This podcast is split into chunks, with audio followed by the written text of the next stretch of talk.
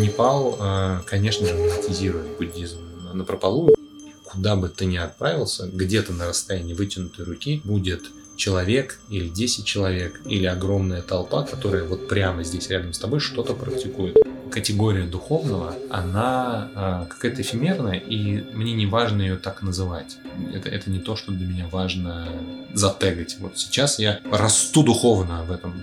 Почему-то не важно. Это офигенно, это крутой опыт. Я очень благодарен за эту жизнь, за это рождение. И все хорошо, но параллельно с этим, где-то на другом уровне внутри, я знаю, что А, все это временно, а Б, есть другой слой важности, на котором у меня происходит другой процесс.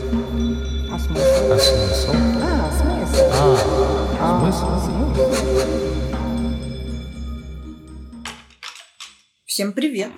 Привет! Это новый сезон, новый выпуск нового сезона подкаста «А смысл?». Это прям новый сезон? Ну, у нас, кажется, новый сезон. Нет? Мы не считаем, что это новый сезон. Ну, не знаю, по-моему, по-моему, не очень сезон. Ну, ну или сезон. Давай, давай. Новый сезон. Новый год. Новый год. А почему Новый? А, Новый год. Потому что... Да, у нас же год, точно. Да, у нас был У нас был с тобой, знаешь, когда конец сезона, когда на Новый год мы уходили на перерыв. Вот там мы А, такие, вот там типа, да, сезон. ставили Хорошо. сезон. Значит, у нас э, пошел второй год нашему подкасту «А смысл?».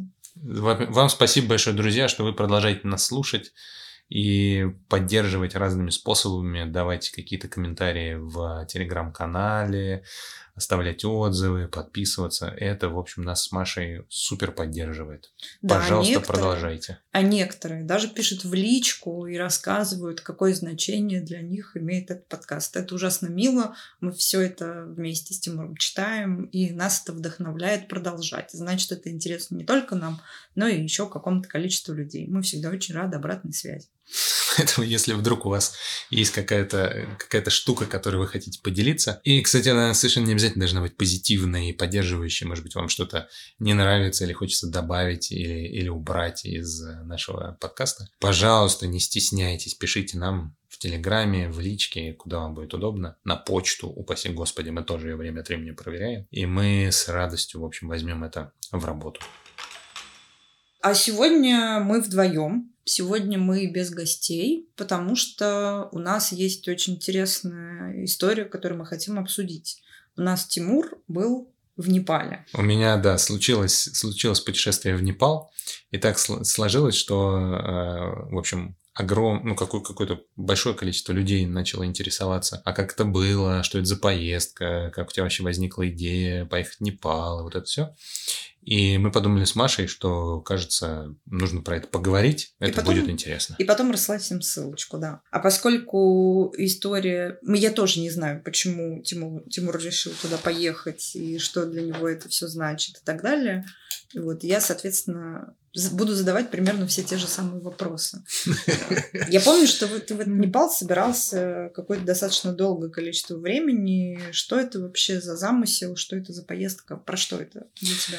А, слушай, а, вообще первый, первый какой-то эрзацный такой наброс, эскиз а, этой поездки возник еще год назад, прям натурально, ровно год назад. У меня есть хорошая подруга, и она же по совместительству моя учитель, ну, мой, мой духовный такой наставник. И у нее день рождения где-то вот в конце мая. И история с Непалом, вообще с Азией и с духовностью, с этой частью ду- духовной практики, а, она пришла ко мне через нее. Или я вошел в нее, в, в этот, в, в эту практику благодаря ей. И идея поездки в Непал, она вот возникла таким образом. А, У нее есть некоторая традиция, что ли, ну, традиция, а, свой, свой день рождения встречать где-то в месте, которое связано с практикой. И в Непале есть целая тонна мест, которые с практикой связаны. Поэтому мы туда запланировали, она запланировала туда поездку. И они с Серегой, Ирин с Серегой запланировали собрать группу. И вот постепенно группа собиралась. И я туда, собственно, радостно поехал. Вот Мгм. план был такой. А что это за практика? И вот ты говоришь, духовный наставник. Э, Я думала, я это в конце спрошу, но спрошу в начале.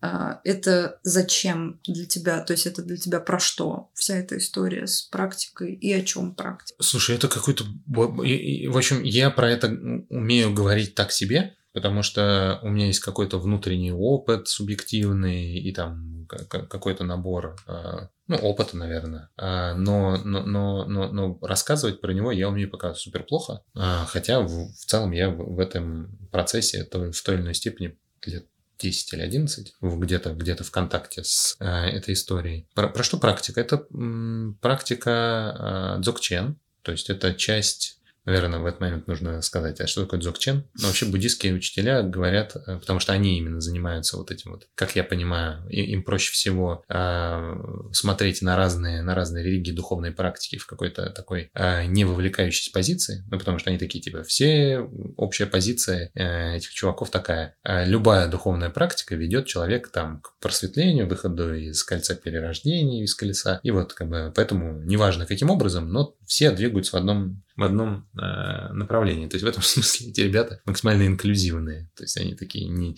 не претендуют на уникальность своей практики или там своей религии. Они такие все, все, все дороги хороши, потому что ведут в одну сторону. И поскольку они так к этому относятся, они позволяют себе смотреть на разные религии, их там как-то оценивать, сравнивать. Вот они говорят, типа, вот есть три когорты религиозных учений и связанных с этими религиозными учениями практик духовных. Э, сутрические, тантрические и докчен там внутри есть более мелкая нарезка, в которой ни черта не смысле пока. А, но если вот прямо на пальцах, как я это сейчас понимаю, сутрические религии и практики, они опираются на работу с а, физическим телом, то есть через аскезу, через разнообразные практики, связанные с а, определенными ограничениями или развитием тела, ты, в общем, тренируешь собственный дух и там, ведешь к условному просветлению. Здесь как бы оставляя за рамками, что значит просветление, куда это все ведет, это как бы можно еще к этому обратиться, но э, это такой отдельный э, вопрос. Есть тантрические практики, как я понимаю, они работают про э, визуализацию, про ум и про то, что происходит в уме.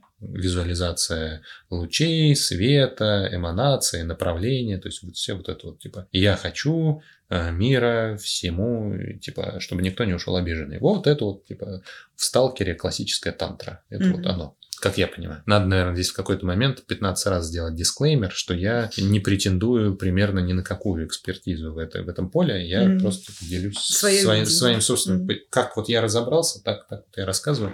Поэтому, если вы, друзья, в этом разбираетесь лучше или вы как-то считаете по-другому, пожалуйста, давайте про это болтаем. Мне супер про это любопытно разбираться. А история Дзогчена, она, практика Дзогчена, она про то, что запредельно уму. Она там, называется практикой э, высшего совершенства или э, у нее много названий, потому что э, считается, что она как бы конечная. То есть, типа, круче этой практики, если вообще можно говорить про практики как про то, что может мериться по крутости. Ну, в общем, она э, наименее понятная уму, с, с другой стороны, наиболее крутая, потому что э, общий, общий же нарратив какой? Типа, все религии работают над тем, чтобы позволить человеку максимально быстро соединиться с, э, как я это понимаю, с э, перво, первоисточником.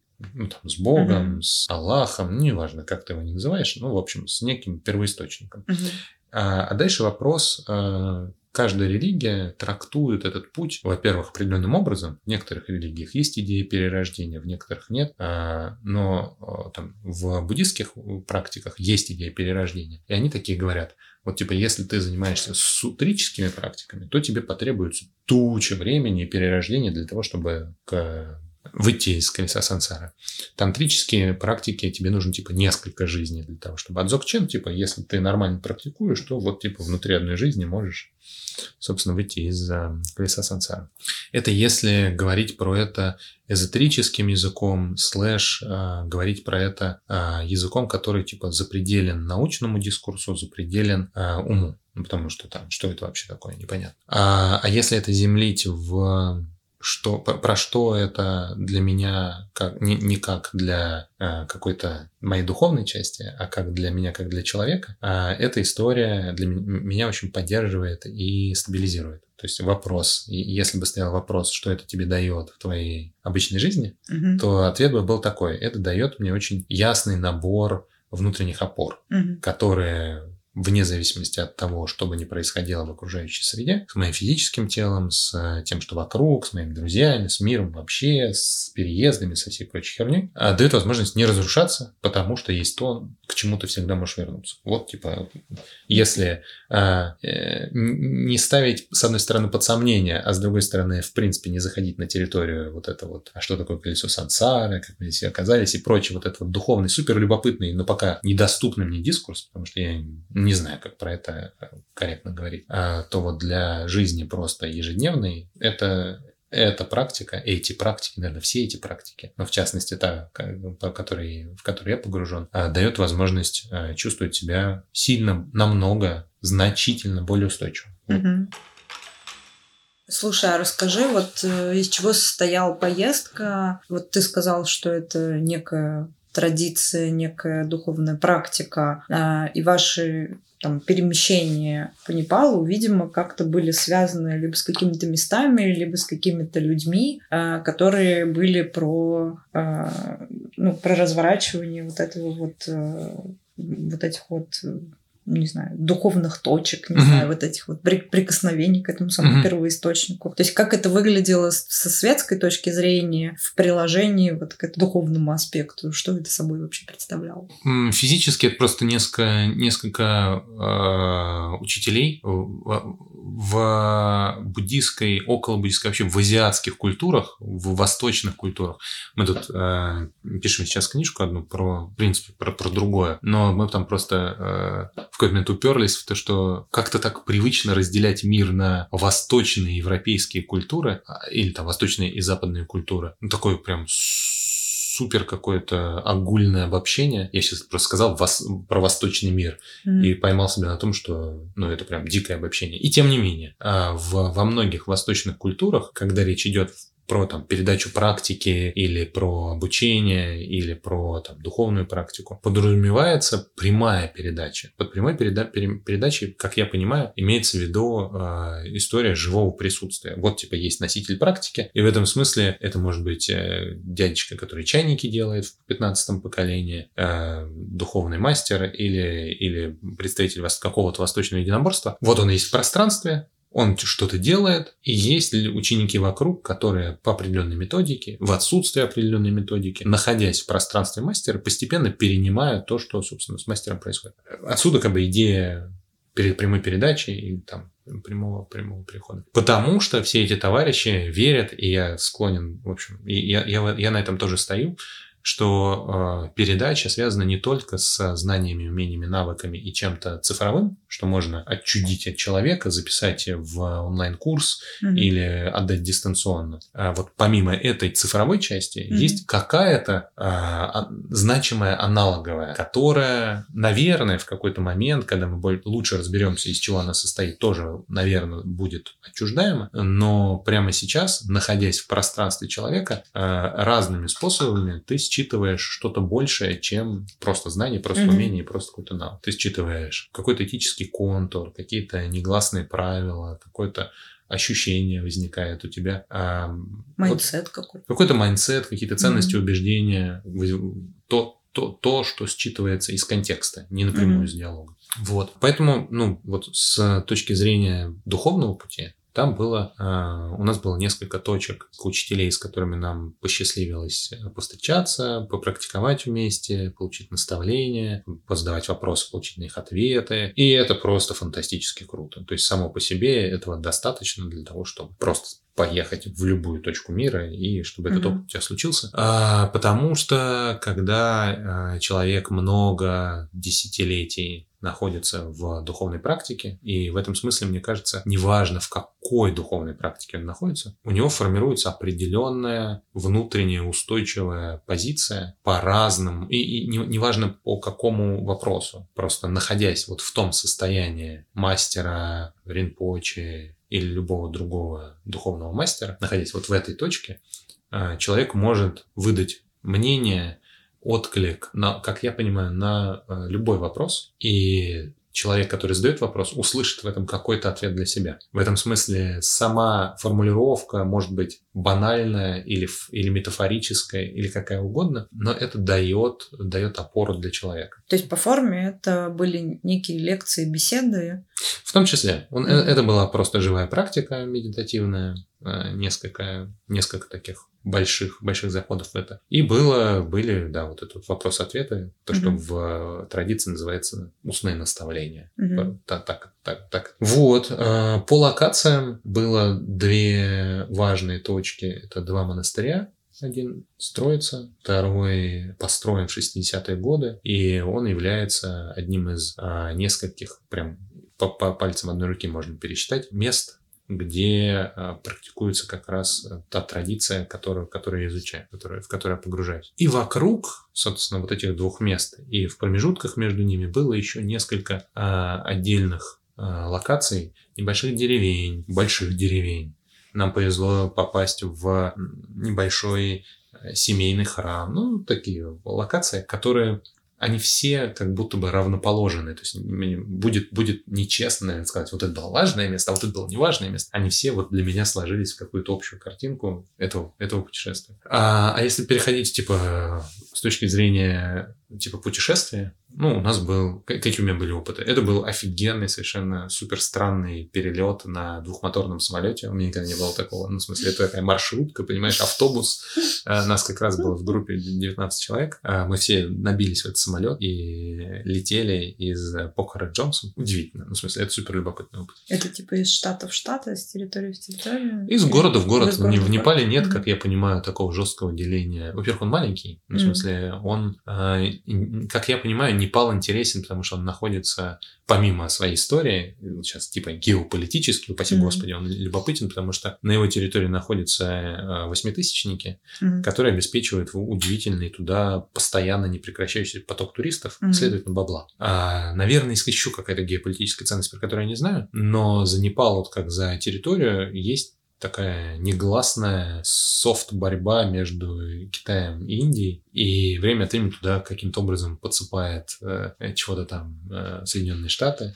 Как понять, что это происходит? А, там же случилось землетрясение в, в конце э, десятых годов, а, из-за которого ну, дико пострадала историческая часть Катманду, да и вообще по, по всей территории погибли безумные объемы людей, и ну, вся историческая часть была порушена. И любопытно наблюдать, как отдельные элементы восстанавливаются, например, там Китаем, и там есть типа э, фонд китайский, вот помогает mm-hmm. Непалу восстановить какую-то часть. А в другой части там э, фонд американский помогает восстановить какую-то часть. И вот эта вот борьба soft power про, э, про зону влияния, это прям любопытно за этим наблюдать. И вторая часть, наверное, которая в меня запало как такой туристический опыт, это ну, просто треки. У нас был один большой переход э, из Лубрака в Муктинахт, Муктинат, Муктинатх, Муктинатх. Ну, радиальные выпады мы делали mm.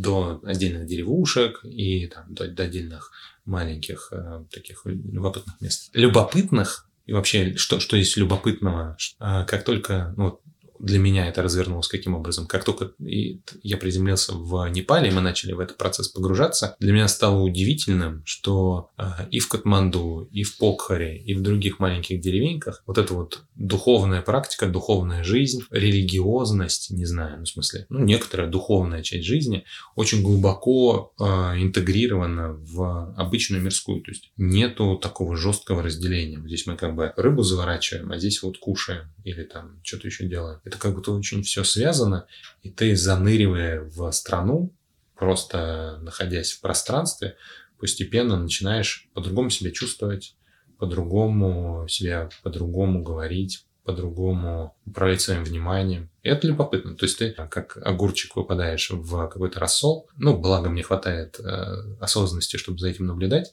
прям наблюдаешь за тем, как ты начинаешь просаливаться, потому что начинает mm-hmm. меняться. Но, но при этом э, Непал, э, конечно же, монетизирует буддизм на прополу. Первое, что ты видишь, когда прилетаешь в Катманду, огромная золотая статуя Будды. И с одной стороны написано «Welcome to Nepal», а втором типа «Home of Buddha». Или там, там какая-то другая формулировка, ну, типа «Добро пожаловать в страну, родину буддизма». Mm-hmm. Добро пожаловать. Слушай, а вот ты говоришь, что ты попадаешь там в рассол, в контекст э, и меняешься, а э, что это вот за единицы такие? Можешь выделить? Ну, не знаю, вот э, когда ты приезжаешь там в мус- мус- сильно мусульманский город, там типа мула кричит пять раз в день, да, а у нас там колокола, например, да, и вот вот этот элемент. А какие есть элементы культуры, под влияние которых, когда ты попадаешь, вот ты начинаешь меняться вот в обычной жизни? Как это устроено? Э, там огромное количество э, разного размера ступ, под, ну, как бы в, буд, в буддийских, э, в буддизме и в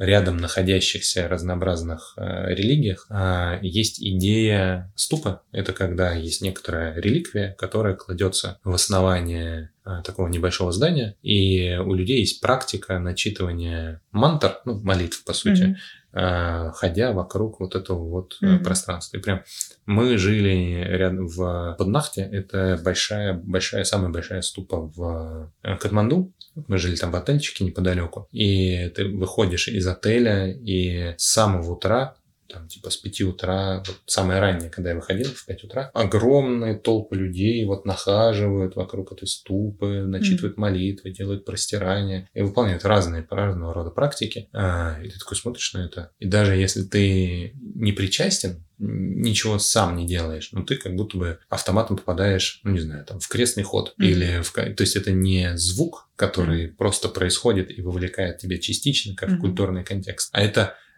ты, ты, ты свидетельствуешь да, непосредственному mm-hmm. происходящему действию mm-hmm. каждый день на протяжении всего процесса твоего там пребывания, куда бы ты ни отправился, где-то на расстоянии вытянутой руки будет человек или 10 человек или огромная толпа, которая вот прямо здесь рядом с тобой что-то практикует. Угу. И это присутствуя где-то, да, даже если ты на этом не фокусируешься, присутствуя где-то угу. в кусочке твоего сознания, ну, по крайней мере, напоминает, что, о, есть какая-то такая часть жизни, которая, может быть, ты прямо сейчас этим не занимаешься, ну, как бы у тебя нету шанса про это взять и не заметить или угу. там забыть. Это любопытно.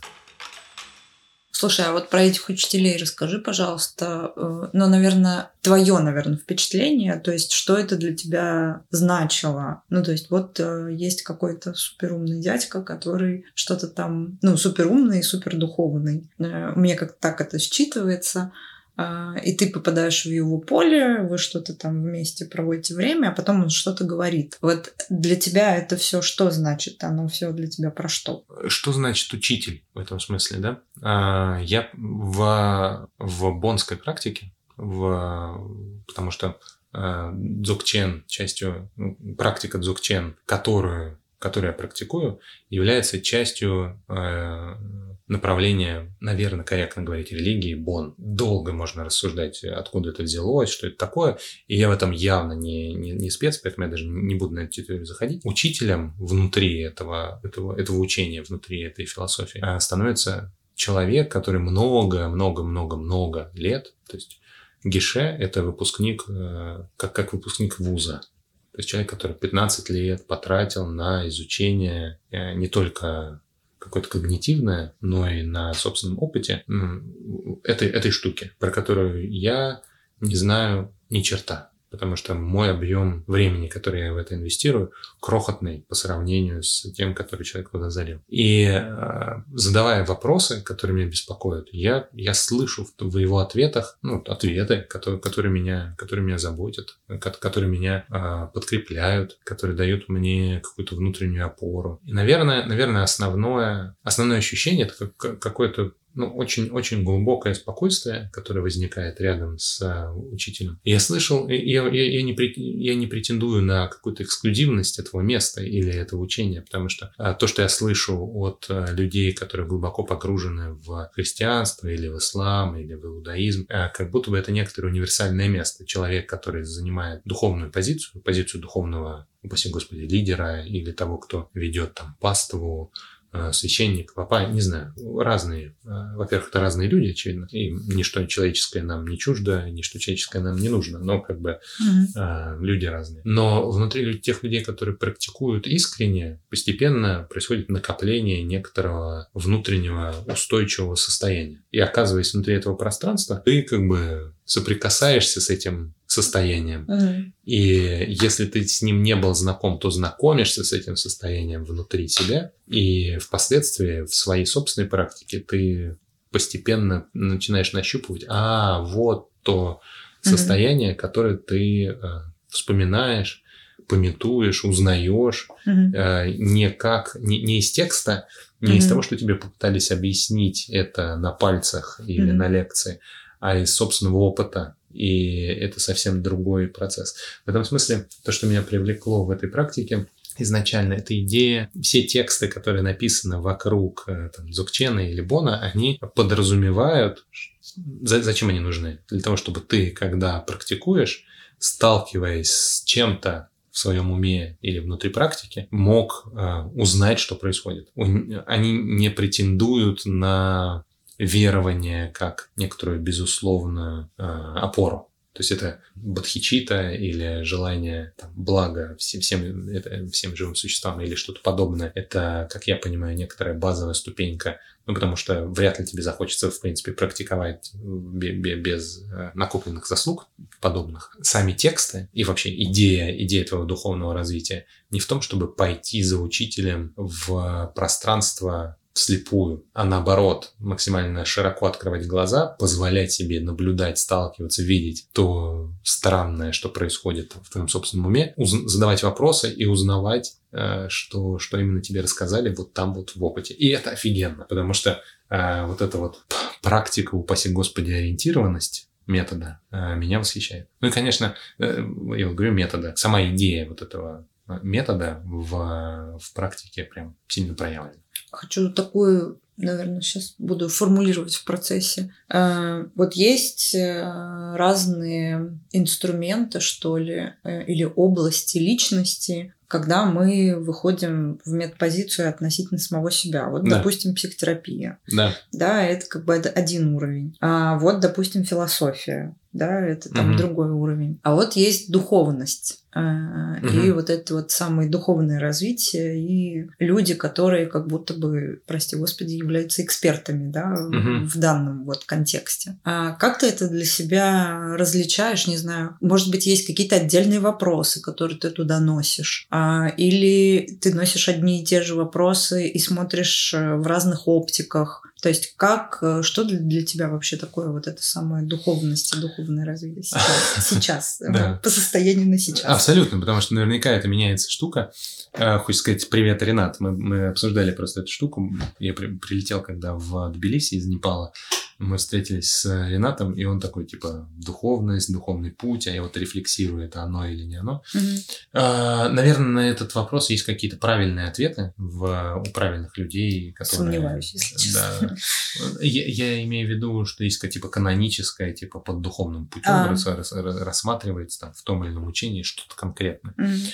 У меня нет такого ответа, я не знаю, так, чтобы это знать и там стоять на этой позиции. Но я понимаю, что для меня духовная э, категория духовного, она э, какая-то эфемерная, и мне не важно ее так называть. Это, это не то, что для меня важно затегать. Вот сейчас я расту духовно в этом. Почему-то не важно. Мне скорее важно наблюдать за собственным состоянием, и э, я понимаю, что практика э, медита медитации, если упрощать, она дает мне фундаментально другое, другое изменение моего состояния, чем, например, психотерапия. Потому что психотерапия позволяет разобраться в сортах, не знаю, тины, которая всплывает на болото, и как бы разнести ее по кучкам. А медитация и практика позволяет за тиной увидеть и как бы удерживать фокус внимания на глади воды, позволяя тине просто растворяться. И это не в том, что, смысл не в том, что а, как бы вся тина растворится, или ты такой весь просветлеешь. Я как бы не претендую ни на одно, ни на другое. А это скорее про точку опоры то есть я понимаю, что в тот момент, когда я нахожусь в психотерапии и исследую там, отношения с собой, отношения с родителями, отношения с какими-то своими частями, отношения с женой, ну, это не важно. В смысле, это все находится внутри определенной коробочки, э, которую можно там затегать. А когда я захожу на территорию медитации, в, в ней эта коробочка, я, я как будто бы вываливаюсь в территорию запредельную или стремлюсь выйти в территорию запредельную этой коробочки. И опять же, не претендуя на то, что это у меня получается. или там какие-то доли секунды что-то у меня срастается, но э, сама идея того, что за пределами ума некий наблюдатель или не, некое сознание или некая, некая пустота, в зависимости от того, как это называть, с которой ты можешь соприкасаться и соприкасаясь ты проживаешь некоторое сильно другое ощущение, это то, что меня в этом привлекает, поддерживает. И этот опыт я, я для себя тегирую как духовный. Вначале начал говорить, неважно, что я тегирую как духовный. Но вот, наверное, сейчас пока угу. отвечал на этот вопрос, понял, что вот духовным я для себя называю путь вот в это, в это состояние запредельное уму. Э, часть этого пути, очевидно, проходит внутри ума, когда ты вообще э, с ним договариваешься, понимаешь, как, э, как, как, как именно он тобой управляет, когда ты договариваешься, что там какое-то количество времени ты будешь уделять каким-то практикам, а он такой, что, что за херня происходит. А, а часть проходит уже на, на, на территории, ну, которая уму не так подконтрольна. Вот так я это для себя, для себя тагирую. Еще, знаешь, интересно, ты сказал первоисточник, и я зацепилась, не знаю, а, то ли ты имел в виду, что о чем я сейчас спрошу, но как бы я так проинтерпретировала. Тоже тут э, подняла для себя этот вопрос э, вот, уровня там некой духовности. Угу.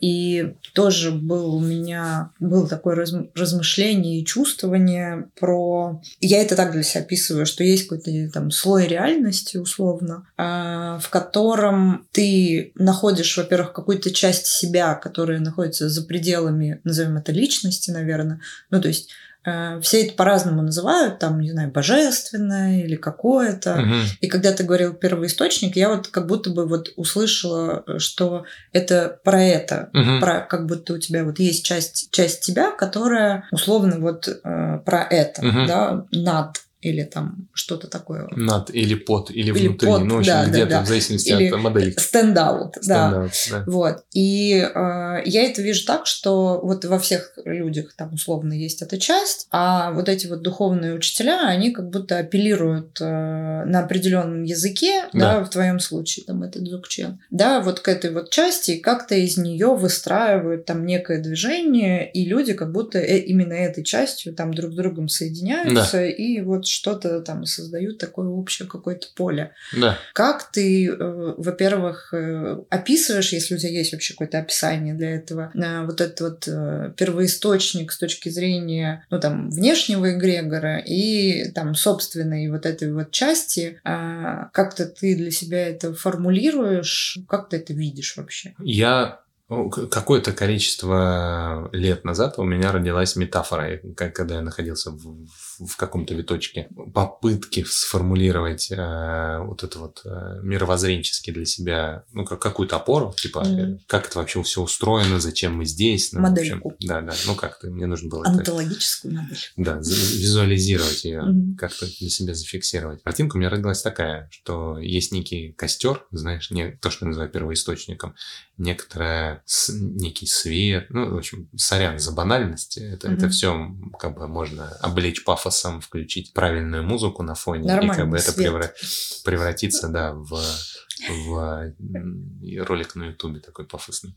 Но, в общем, есть какой-то такой костер. Почему костер? Потому что, когда я смотрю на костер и вижу вот эти вот вылетающие, mm-hmm. знаешь, искры, в какой-то mm-hmm. момент такие со звуком такой куда-то улетела искра. Вот в моем представлении каждый человек это такая вот искорка, которая странным своим путем возвращается в этот костер. То есть она вот этим вот очень странным, зигзагообразным, непрогнозируемым, нетривиальным каким-то вот своим путем идет туда. И вне зависимости, я живу в убеждении, это даже не убеждение, это какая-то, какое-то верование мое, часть моей картины мира. Что каждый человек, вне зависимости от того, что он делает, не делает, духовно развивается, духовно разлагается, практикует или не очень, он находится на этих рельсах. То есть это как бы, я живу в идее, что это как бы наша универсальная, э, универсальная, универсальный путь. Типа вот мы это, это у нас происходит. А вокруг того, что это у нас происходит, мы обросли материальным миром. Как бы до черта всего.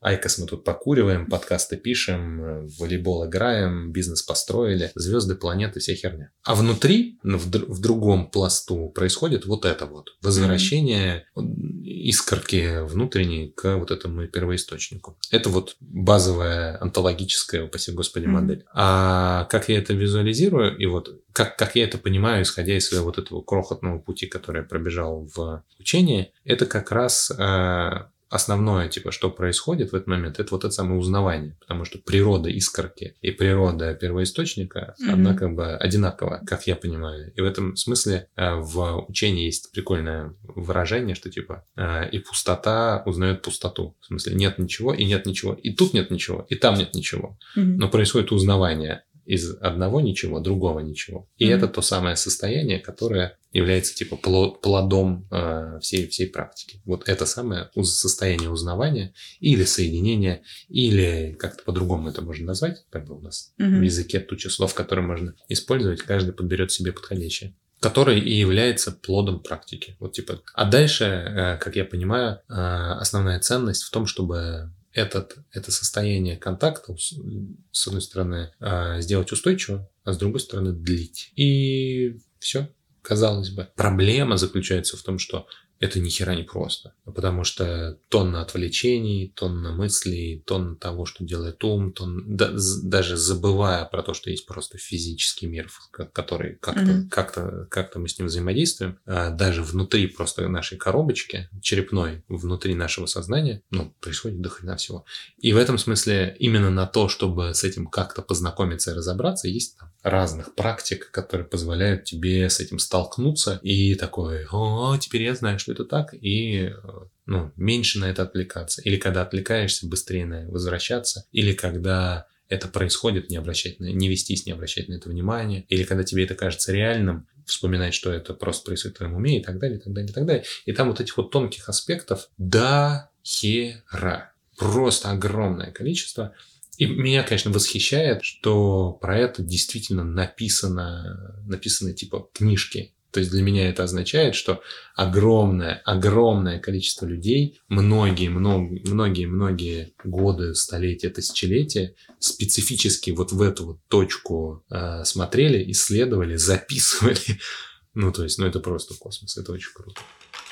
Какие у тебя главные впечатления от поездки, которые мы еще не обсудили? А, слушай, мне, мне очень понравилось, как по-разному люди проживают этот опыт. Очень по-разному. А, для кого-то он становится вызовом, для кого-то он становится... А, для, для всех он становится вызовом в той или иной степени, но просто люди очень по-разному с этим вызовом справляются, и это было очень любопытно. Мне было особенно, наверное, как-то а, приятно почувствовать связь с, с учителем и как-то как резонировать в этом поле. Было удивительно интересно находиться в поле таких like-minded людей, с которыми чувствуешь... Ну, это, это, знаешь, это не про братство кольца, а это про а, возвращаясь к моей этой антологической модельке про костерчик, из которого мы вылетели, у меня есть вторая, вторая если бы мы говорили на языке Щедровицкого, вторая доска, вторая доска с тем, что вот эти вот искорки, кажется, из костра выбрасываются пачками такими. Пум. Одна пачка выстрелилась, другая пачка выстрелилась, третья пачка выстрелилась. А, про это сестры уже, упаси господи, Вачовски сняли фильм, э, сериал «Сенсейт. Восьмое чувство». Много, ну, какое-то количество же лет назад, когда некоторое количество людей оказываются из-за одного такого стада, что ли, или племени. У тебя наверняка было такое ощущение, когда ты сталкиваешься с человеком, и ты такой ничего про него не знаешь. И ну, понимаешь, бы, что он свой. Ну, какой-то свой, угу. даже не про ценности и убеждения, у него могут быть сильно какие-то, угу. или, или, или отличающиеся, или неизвестные тебе ценности и убеждения, а где-то даже запредельно ценностям и убеждениям, запредельно вот этой пирамидки Дилца, хотя я ее угу. обожаю для описания внутренних процессов. Где-то вот запредельно этому ты чувствуешь, действительно, это свой, как, э, ну, вы вот пришли сюда вместе пробежать этот уровень. И у каждого свой путь, у каждого свои вызовы, у каждого свой... Но, но как бы вы вот из одного класса. Одноклассники, но в каком-то mm-hmm. другом масштабе школы. Вот mm-hmm. так вот. Это, это очень, очень прикольное ощущение. Про впечатление. Ранние подъемы, к которым ты привыкаешь супер быстро. С одной стороны, потому что, ну, они где-то нужны. Рано выехать, рано приехать, рано, там, не знаю, походить вокруг кора, в общем, что-то такое поделать. А с другой стороны, а, это как-то становится привычно. Ты такой, о, в 5 утра ты встал и там что-то пошел делать. Я когда прилетел в Тбилиси, а потом сюда, в Москву, вдруг поймал себя на том, что ну, мне хочется вставать раньше. Такой внезапный перенос случился. Удивительное впечатление от того, как, э, если вообще от, от, от, от, от, отставлять в сторону вот весь предыдущий разговор вообще про духовное, а посмотреть на то, как живут люди в Непале, просто вспомнить про это. Короткий комментарий. Там нет светофоров. Ну, в смысле, там адский трафик, и mm-hmm. отсутствуют светофоры. И это, наверное, очень показательно что там нету светофоров, и при этом за три недели с чем-то, пока, я там, а, пока мы там были, а, я не встретил ни одной а, аварии. Mm-hmm. Ни одной аварии, хотя мы ну, достаточно много проехали. Короткий пример как они разбирались. Вот там ремонтируют дорогу между Катманду и Покхарой, и она будет как бы классной. Но прямо сейчас ремонтируют. И в частности, там разобрали несколько мостов. И они из там, многополосных стали однополосным, то есть там реверсивное движение. То в одну сторону поток едет, то в другую. И они обычно как-то не особенно договариваясь, все в порядке. И тут, в общем, с одной стороны выехал, ну, КАМАЗ, грубо говоря, грузовик. И с другой стороны, ему в лоб уперся такой же. А поскольку движение достаточно плотное, сразу в хвост. И в одному и другому mm-hmm. выстроились машины. Ну, очевидно, все встало. Такой пум, и все уперлись. И когда я за этим наблюдал, внутри было ощущение, Твою мать, сейчас это, в общем, на полчаса. Вначале они поругаются, потом, если повезет, набьют друг другу морды, потом кто-нибудь приедет и начнет их развозить. С одной стороны уже выстроилось 20 машин, с другой 15. Никто не будет никуда сдавать. Мы встряли, приедем мы к ночи, может быть, а может быть завтра, самолет пропустим, полная жопа. Вот такое ощущение. А дальше происходит магия. Из одного из э, грузовичков выскакивает парень, такой пробегает вдоль ряда машин, такой типа давайте, давайте, назад сдавайте. И как бы ни у одного водителя в ряду не возникает идеи, что ему вообще надо как-то поотстаивать свое право на то, чтобы проехать первым. Ноль. Они мгновенно все, вот эти 15 машин съезжают назад. Он сдает с моста, пропускает весь поток, проехал в одну сторону, проехали в другую. Пробка как сформировалась, так и рассосалась за 3, ну, может быть, 4 минуты. Mm-hmm. И это, наверное, ключ, самый яркий пример того, как эти люди уживаются, э, пропускают друг друга на поворотах. Ну, в смысле, представь себе шестиполосное шоссе. И тут из крайнего правого ряда, ну, надо, надо, надо вспомнить, что Непал э, был колонией Великобритании, а это означает, что там левостороннее движение. И вот типа из крайнего левого ряда он начинает через условные отсутствующие две сплошные, просто там нет разметки, разворачиваться посреди потока плотного, то есть практически посреди пробки. Вот ему надо ни один из участников этих шести полос не бибикнул, никак не выразил свое негодование. Это просто, ну ему же надо, ну приезжай, брат, давай, вот развернись, вообще все в порядке. А первые, наверное, несколько дней это вызывает оторопь, Потому что, как следствие, люди же также переходят дорогу, там же нету пешеходных переходов, очевидно. И ты эту шестиполосную дорогу как-то должен перейти. И в какой-то момент ты просто, ты просто начинаешь идти, э, уже ожидая, что сейчас тебе переедет вот та вот рикша, а ничего не происходит. Ты просто идешь, а они как бы тормозят, типа в 10 сантиметрах от тебя. И как только ты проходишь, продолжают идти. И вот такой тут тут тут тут тетрис сложился, ты прошел, и через пару дней ты привыкаешь, что ну вот так работает, и всем нормально. И я прям представляю себе подобные ситуации, не знаю, в Тбилиси, в Москве, в Владивостоке, не знаю, в Париже, ну, в смысле, вот в этом всем западноевропейском прекрасном нашем каком-то цивилизованном, э, цивилизованном а, осветофоренном мире и понимаю, что ну, каждая из этих ситуаций просто невозможно, либо превращается ну, в большущую проблему. Потом нет. Они вообще как будто бы не делают проблем из э, происходящего. Ну, как бы, есть какая-то ситуация, ее нужно решить. Ну, давай решать. Ты-ты-ты. Порешали, пошли дальше. Жизнь без драмы. Я думаю, что если погружаться глубже, у них, конечно, дохрена своих личных драм, но они находятся в каком-то сильно другом поле. Не в том, в котором э, мы привыкаем их видеть. Ты приходишь в кафешку, они очень радостно тебе что-то там готовят, ты как-то с ними поговорил, они очень радушно тебе как-то ответили, и все нормально. Или не очень радушно ответили, но все еще все нормально. Или, ну, то есть, как будто бы вот эти вот проблемы бытового характера, связанные с тем, что что-то фундаментально не так, они там отсутствуют, и ты постепенно привыкаешь к тому, что, ну, ну, они отсутствуют. И возвращаясь в мир, в вот эту вот нашу прекрасную цивилизацию, когда ты вдруг сталкиваешься, что что-то из этого базово находясь, как бы по дефолту находясь на сильно более высоком уровне развития, остается для кого-то проблемой, ты такой, о, а, и ты, э, вот, наверное, про, про впечатление, слэш про трансформацию, одну из, которая, которую я в себе отслеживаю, в очередной раз. А, в прошлый раз я чувствовал подобный прилив разного рода всяких изменений, когда вернулся из Индии пять лет назад, в 2018 году.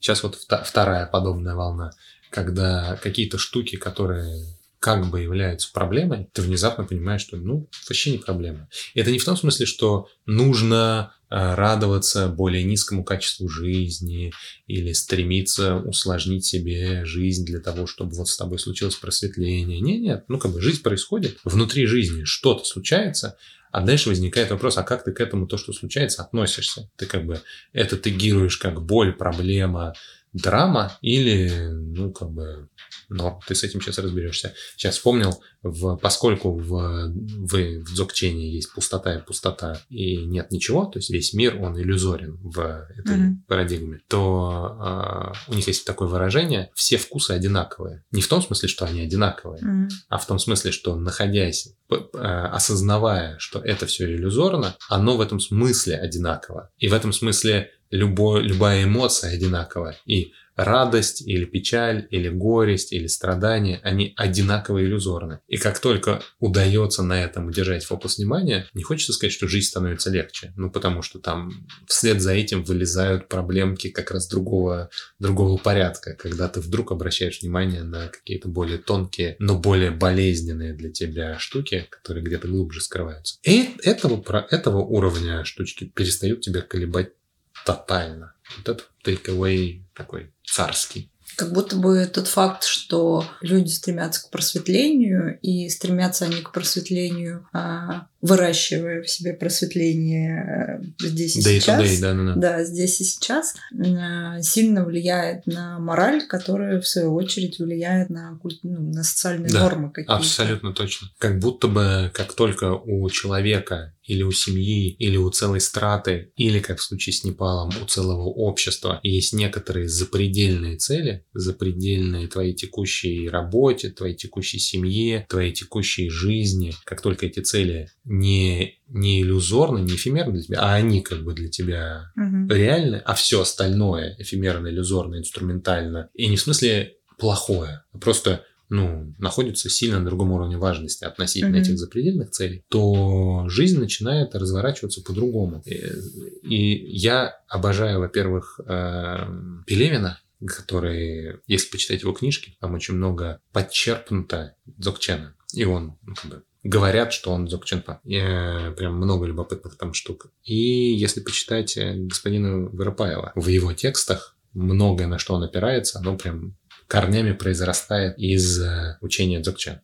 В частности, в УФО, в котором я играл, Валер Каваева, а, финальный, последний монолог, развернутый одного из персонажей, про, про реку, про, про то, что Спасибо, мне с вами прекрасно проводить время, мне классно с вами встречать дни рождения, растить детей, но у меня есть путь, и мне нужно идти. И вот это вот постоянное пометование о том, что все классно, это офигенно, это крутой опыт, я очень благодарен за эту жизнь, за это рождение, и все хорошо, но параллельно с этим, где-то на другом уровне внутри, я знаю, что а, все это временно, а б, есть другой слой важности, на котором у меня происходит другой процесс. И в случае, если тот процесс становится, ну, встает в конфликт или ну, как-то начинает требовать другого времени, внимания, места относительно вот этого мирского, а, как будто бы у тебя нету этого, в принципе, в карте как конфликта, потому mm-hmm. что приоритизация очевидна. Ну, в смысле, у меня просто есть путь, мне по нему нужно идти, а это все классно, ровно до тех пор, пока оно проявлено здесь. Это сложно принять, признать и посмотреть на это, как бы строя бизнес, занимаясь своими текущими делами. Ну, в смысле, ты же как бы жизнь живешь, mm-hmm. в которой, ну, вообще до хрена важного происходит. Mm-hmm. А, но как только вот этот вот вкус к второму слою просыпается, и ты вдруг осознаешь, что он есть, что он реален, что там есть движение, и там есть как бы маркеры, в которых ты движешься, и это не выдуманная конструкция, а она как бы по внутренним маркерам это развитие ты можешь а, мар- маркировать по маркерам. Ну, в общем, наблюдать за этим, mm-hmm.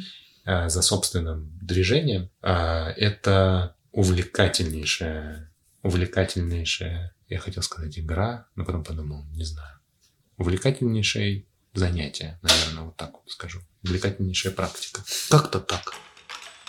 И финальная. Сколько ты зарабатываешь, Тимур? Есть ли у тебя духовные цели? Ну, это как бы... А, слушай, э, я не знаю, насколько я сейчас в какой-то точке, в которой я могу себе позволить, ну, вообще представить, что у меня есть какие-то там цели. Там, Меня знаешь, почему зацепила вот эта история? Потому что э, ты говоришь, что когда у людей есть что-то за пределами, то есть когда они понимают, что они делают что-то за пределами вот этой вот жизни, я подумала, что это прикольная тема. А, ну и плюс у меня есть там свой тоже бэкграунд, который я временно положила на полочку, а сейчас расчехляю про вот эту всю историю с духовностью. Почему-то в юности про это было очень легко рассуждать, а сейчас после 40 как-то это апдейтится, подгружается из глубины, Э, и как-то переосмысливается. Вот. Поэтому любопытно... Очень хорошо тебя понимаю. Поэтому любопытно... Ну, цели — это то, что мне наиболее понятно как категория, но, может быть, есть какие-то, не знаю, там, вектора или там правила или что-то. Ну, то есть э, из чего состоит вот это вот движение, как оно... Ну, вот ты же живешь жизнь, там, встал, зубы почистил, дела поделал, с женой пообщался, с сыном поиграл, но вот, вот этот вот underneath, да, слой. Э, как ты его для себя вообще описываешь, в каких категориях? Типа, я должен медитировать каждый день, или да. там выйти, ну, ты понял. Да, ну, первый ответ – да. То есть э, я живу в... Я стараюсь. Это ни хрена не получается. Но когда ты как бы помнишь, что это вообще хорошо, б, это как регулярные тренировки. Как бы mm-hmm. если они возникают, хорошо. А, и с практикой медитации ровно так же, как с любой другой. Она просто должна быть day-to-day, Угу. Минута, 5, 15, час, неважно. Важно, что каждый день. И это раз. А второе, это история про пометование. Обожаю вот эту фразу, которая, которая, которая повторяет Рин, которую ей сказал ее, ее учитель. Э, Remember who you are. Помни, кто ты есть. И для меня эта фраза является таким, таким напоминанием тоже. То есть, когда ты пометуешь, что за, за, за, за пределами, за зрачками есть кто-то другой у другого человека, или там внутри твоей черепной коробки, помимо э, шебуршания мыслей, есть что-то еще, и ты об этом помнишь время от времени. Это вторая штука, наверное. И третья штука – это когда ты ну, рефлексируешь, что ли. Ну, то есть, когда у тебя есть какой-то период времени, когда ты э, вспоминаешь, там, как прошел день, с одной стороны, с точки зрения твоих э, обычных, а с другой стороны, ты как-то напоминаешь себе, а как ты реагировал на те или иные проявления, что с тобой происходило, как будто бы напоминая вот, этого, вот этой, этой, этой части, что она для тебя важна и что ты, что ты на нее опираешься. Угу. Вот в моей картинке мира, типа, типа, Тимур, что ты делаешь? Вот это я стараюсь делать. Угу. Медитировать, помнить и напоминать. А что было бы... Зачем это все делать? Для того, чтобы вот из того состояния искорки, которая, конечно же, в мире проявлена, тут все делает, вот это вот все, чтобы в состоянии этой незамутненной искорки э, научиться пребывать дольше. Угу. Не доли секундочки в глубокой практике, угу. а внутри обычной day-to-day жизни. Потому что как только это состояние возникает, вдруг становится обидно, что ты в нем бываешь так редко. Вот, вот, наверное. И ты такой, mm. вот, серьезно, что так можно было, что, что, ну-ка, ну-ка, ну-ка, и как бы хочется это вернуть, а идея вернуть, она как бы угу. сразу не оттуда. Угу. Ты такой, сейчас надо выдохнуть и как-то по-другому. И это любопытно. Угу. Вот, вот, вот это вот продолжать. Да, спасибо тебе большое. Я просто... Э, почему еще мне был важен этот разговор? Потому что я буквально вот... Я была на майских праздниках э, в интересном месте в э, Ленинградской области, где лежат валуны которые прикатились туда с э, ледникового периода. И это, да. во-первых, когнитивный диссонанс, а, потому что лес и валуны да. без горы. И это я долго в это въезжала. А во-вторых, я залезла на один из волнов, они прям огромные такие. На некоторых уже деревца растут. Вот, и почувствовала энергию, как вот там что-то такое идет. А я же в какой-то момент отказалась от концепции эзотерики и всячески, значит, себе запрещал туда ходить. А тут как бы это было настолько явно, что пришлось э, вспоминать все свои, значит, экзерсисы в этой области. Вот, а потом я приехала и послушала, есть такой прекрасный человек, Артем Деревянко, психолог, э, МГУшник, э, который ушел в медитацию и преподает, там ведет занятия и так далее. Я послушала одну из его медитаций, где он э, обращался, там у него есть некий термин, там естественная духовность, и он проводит по телам, там эмоциональное тело, физическое, и вот это вот первоисточник, так называемый, ну, как я это для себя трактую. И я поняла, что тело-то помнит, пальчики-то помнят. Вот. И подумала, что, ну, особенно сейчас, вот там, в это самое турбулентное время, неплохо бы как-то вернуть себе это измерение. Вот. А, ну, а еще я вот ношусь сколько лет уже с идеей кольца, которое бы можно было нажать на камушек и вспомнить, что ты сам себе этот мир создал, вообще это твое все, твоя картинка, да, вот, да. это же как такой вот элемент. Вот, и я поняла, что пора возвращать э, это измерение обратно. Угу. Вот, и сейчас, пока тебя слушала, придумала план э,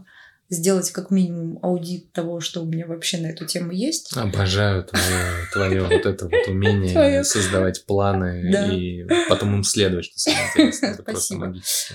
Вот. И как будто бы действительно все, что ты говоришь, оно прям меня очень сильно резонирует с точки зрения фундаментальности, что, правда, э, про это легко забыть, э, но это такой же фокус внимания, как и все остальное. Как и все остальное, просто, ну не знаю, в моей табличке целей просто добавится еще одна, а, еще один столбик. А, слушай, спасибо тебе большое за этот разговор. Потому что в мире, в котором есть научная картина мира, и вообще научный метод, он как бы нам позволяет создавать тучу всего разного, ходить в другие, другие э, домены иногда бывает даже как-то странно. Ну, типа, ты же это взрослый человек, энергия, вот это вот ваше естественное состояние ума, чё вообще, Таро, а, астрал, вот это все. Mm-hmm. И с одной стороны это стрёмно, потому что кажется, что тебя осудят, и вообще в, в приличных домах так не разговаривают, что это такое. А с другой стороны я понимаю, что, а, во-первых, все то, что дает поддержку человеку, а, имеет право на существование априори, ну, в смысле, точка, нету никаких э, проблем в этом до тех пор, пока это не, не, там, не нарушает границы других людей, не мешает mm-hmm. другим людям. А во-вторых, э, научный метод точно имеет границы. Ну, в смысле, он, он, mm-hmm. он применим весьма, э, в общем, далеко не везде. Есть что-то, что неизвестно сейчас науке. И не в том смысле, что я пытаюсь объяснить, что вот это вот вообще-то астрология классно работает, и вот это вот на тебя повлияло, э, или гомеопатия нас всех спасет, потому что на самом деле не в том смысле, что я пытаюсь это оправдать, а в том смысле, что э, есть штуки, которые просто мы не знаем, и это позволяет моему рациональному уму через это окошко давать доступ к другим доменам, в которых я умею находить, в которых оказывается огромный объем энергии, поддержки, устойчивости, и отказываться от этого только потому, что это как бы не основной, не на, не объяснено наукой или не основной нарратив в современном обществе, кажется мне диким каким-то упущением. Как говорила Валя Русакова, с которой мы обсуждали сознание в одном из наших выпусков, и э, который когнитивный психолог, сейчас учится в магистратуре, получает какое-то там по счету образование. Иногда эзотерика — это R&D науки. Да. В Китае прямо сейчас построили как раз э, исследовательский центр связанный с э, Дзogченом, э, исследовательский, потому что будут исследовать монахов, их состояние методами современной науки, потому что это, черт побери, любопытно. И у меня появилась галочка, в общем, съездить в Китай. Mm. Помимо того, что мне любопытно посмотреть на Китай как таковой, мне очень хочется разузнать, как, как, как это будет работать. Да. Наверное, здесь мне хочется сделать э, отдельный большой дисклеймер еще раз, такой же, как я сделал в начале, э, про то, что все, что я проговорил сегодня про э, учение, поездку учителей и вообще духовное, э, про, про наставление, про Бон и Дзокчен, это прям супер поверхностные, субъективные суждения Тимура Как, которыми я делюсь. Как, собственно, и все в нашем Как, как, подкасте. как, собственно, и все, что в нашем подкасте. Именно поэтому я намеренно не называл э, имен учителей, не называл э, названия, не, не, не называл храмы, локации, э, потому что мне бы не хотелось, чтобы э, как- мо- мои суждения хоть как-то, в общем, повлияли, были интерпретированы в ту или иную сторону. Э, предлагаю к ним относиться как к и всем остальным нашим выпускам к некоторому отзвуку, который может вызвать ваш внутренний отклик и желание вступить в какую-то беседу и обсуждение. Приходите в комментарии, пишите вопросы, пишите несогласия, приходите к нам поговорить. Спасибо, друзья. Спасибо большое за классный разговор.